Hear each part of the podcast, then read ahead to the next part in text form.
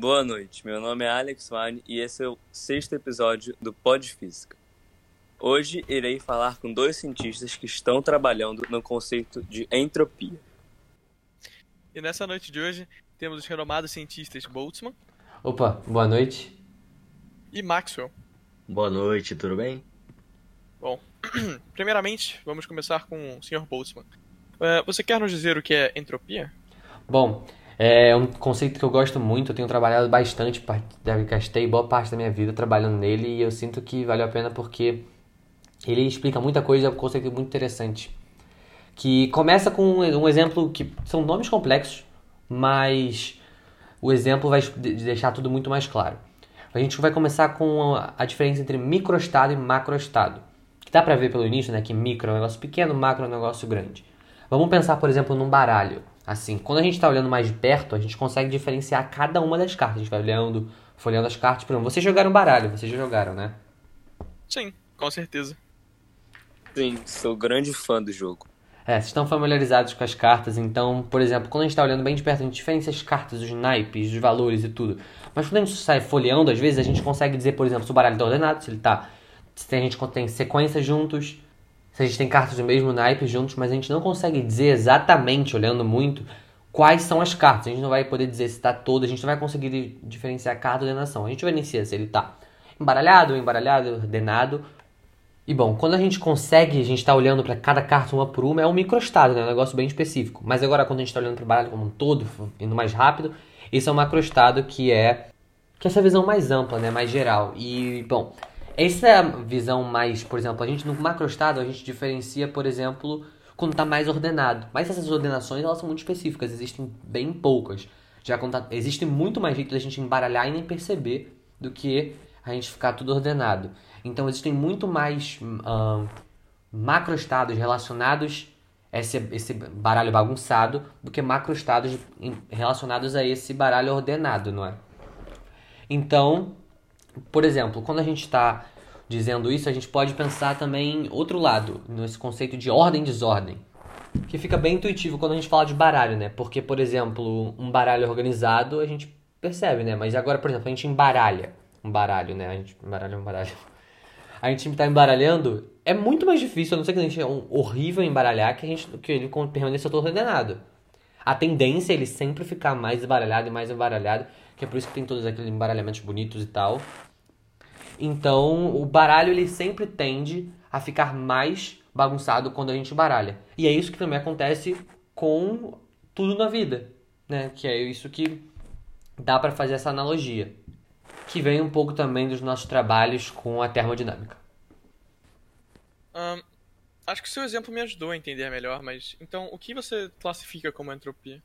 Bom, o que eu denominei de entropia, né? Porque é um, ficou um nome legal, mas para falar exatamente, entropia é essa meio que essa desordem. É o, é, qual é a relação de macroestado e microestado? É o número de maneiras de embaralhar assim que tende sempre a aumentar quando porque você sempre tende à desordem.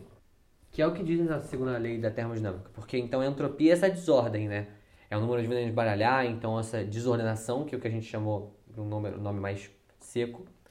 E a segunda lei da termodinâmica diz que a entropia de um sistema fechado, né? Mas aí é só uma denominação termodinâmica, algo que não, não tem muita alteração de fora, assim, mas na, no universo, assim, como uma coisa mais natural, essa entropia, essa desordem sempre aumenta.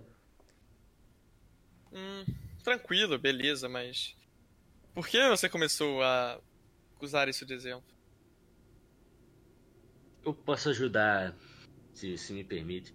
É, vamos pensar em um experimento, é, um gás quente e um gás frio. o gás quente as moléculas são mais agitadas e frio as mais lentas, nós sabemos.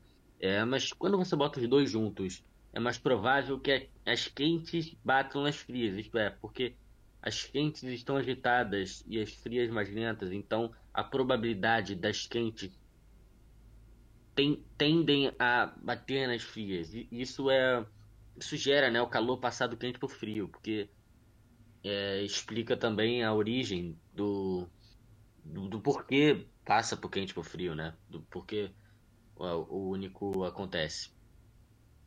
É, é por isso que o calor passa do quente para o frio também, por causa da entropia. Porque essas moléculas estão se mexendo muito, Elas vão acabar batendo. Uma que tá se mexendo vai parar bater em outra, não uma que tá parada vai bater. E aí vai fazer esse fluxo que a gente sente, tá explicado aí, mas a gente só vive, né? Nossa, muito legal, muito interessante. Mas tem algo a mais sobre esse conceito, essa ideia? Cara, tem uma coisa muito legal da física, porque nosso amigo Newton já fez ali uns, uns progressos bem interessantes antes. Mas, por exemplo, na, na física dele, assim, o passado e o presente não tem muita diferença, né? Você pode andar para trás, o movimento, coisas que pode andar para frente, pode andar para trás igual. É só você, por exemplo, se um carro tá andando para frente, beleza. Mas você também pode estar dando ré e tá passando do presente, do passado pro, pre, pro futuro, igual. Agora, não com a entropia. Que foi o exemplo que o Maxwell falou do, do calor, né? O calor sempre vai fluir do quente pro frio, por uma questão dessa lei estatística também, né? Que tem essa explicação que é muito mais possível, muito mais provável. Então, você consegue ver, se você tem calor ali, você consegue saber se é para trás ou para frente. Você não consegue dar ré. Você não consegue passar do frio pro quente. o calor sempre flui do quente pro frio. Então você assim consegue distinguir o passado e o futuro pelo fluxo de calor. E isso fica isso isso tem mas ah, isso é incrível. É uma fle a flecha do tempo finalmente tem uma direção certa ali com algo que acompanha ela, que é o calor. Cara, isso é impressionante.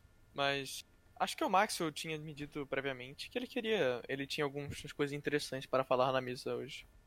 Maxwell? É, eu tenho aqui o, que eu chamo de experimento do demônio. Não sei que pode assustar o nome, mas é tranquilo. É, vamos pensar assim, o experimento é mental, né? Vamos pensar numa caixa com gás em equilíbrio termodinâmico. Então essa caixa é separada por uma porta em duas metades. E essa porta é controlada por um demônio. Esse ser é capaz de enxergar individualmente cada partícula da caixa e tem o controle da porta. Então, ele abre a porta de maneira que somente as partículas rápidas podem passar da esquerda para a direita e somente as lentas poderiam passar para, da direita para a esquerda. Então é, o demônio aumenta a temperatura do lado direito da caixa e diminui no lado esquerdo, já que a temperatura está associada à energia cinética das partículas, né? Então praticamente é um forno de um lado e um refrigerador de outro. Sendo assim, o calor fluirá do lado esquerdo para o direito e a entropia no lado esquerdo diminuirá. E é aí que tá. Por isso é uma, é uma contradição à segunda lei, né? Isso mostra que a segunda lei tem validade macroscópica. Uma contradição aí é, a, a entropia, né? Para você, para a gente pensar.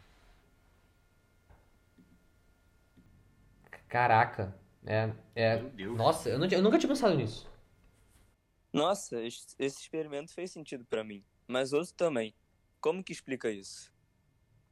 Caramba, que confusão. É, eu, eu vou ter que pensar um pouco para te dar uma resposta, Max, porque eu, eu, essa me pegou de surpresa. Mas, mas eu achei interessante porque, pô, é, de, é dessas questões, desses paradoxos, mais ou menos assim, que, que vem muito dos avanços da ciência, né? Então, Pô, eu não sei se, como é que tá a sua agenda, mas se eu. Deixando aqui bem claro para todo mundo que tá ouvindo. Vamos, vamos trabalhar um pouco nisso, porque eu acho que vai sair uns trabalhos bem legais disso. Ah, beleza, vamos, vamos ver isso aí. é, eu, eu vejo. Eu tenho que dizer que eu vejo muito potencial nesse demônio. Nossa, eu tô até meio desnorteado até agora com tanta informação que você me jogou, mas é sempre bom, né? Adquirir um pouco de conhecimento, assim. Bom, queria agradecer aos dois cientistas, Maxwell e Boltzmann. Queria agradecer também a audiência presente. Pô, eu, eu, eu quero desse convite, foi muito legal falar, foi uma audiência bem legal. E, pô, bater um papo com um amigo Maxwell que eu não falava há um tempo, desde o início das teorias também, né? A gente progrediu bastante. Exatamente, exatamente. É sempre bom. Sempre bom discutir com quem sabe e com quem não sabe também, porque é uma honra ensinar e ajudar todo, todos a entender e, sim, fiquem à vontade para me chamar de novo. A total disposição aqui. Também. Valeu, gente. Pô, muito obrigado aí pela presença também a todos. É, esse foi o último episódio da temporada. Nós nos vemos no futuro. Passo, no futuro não muito distante. Até logo.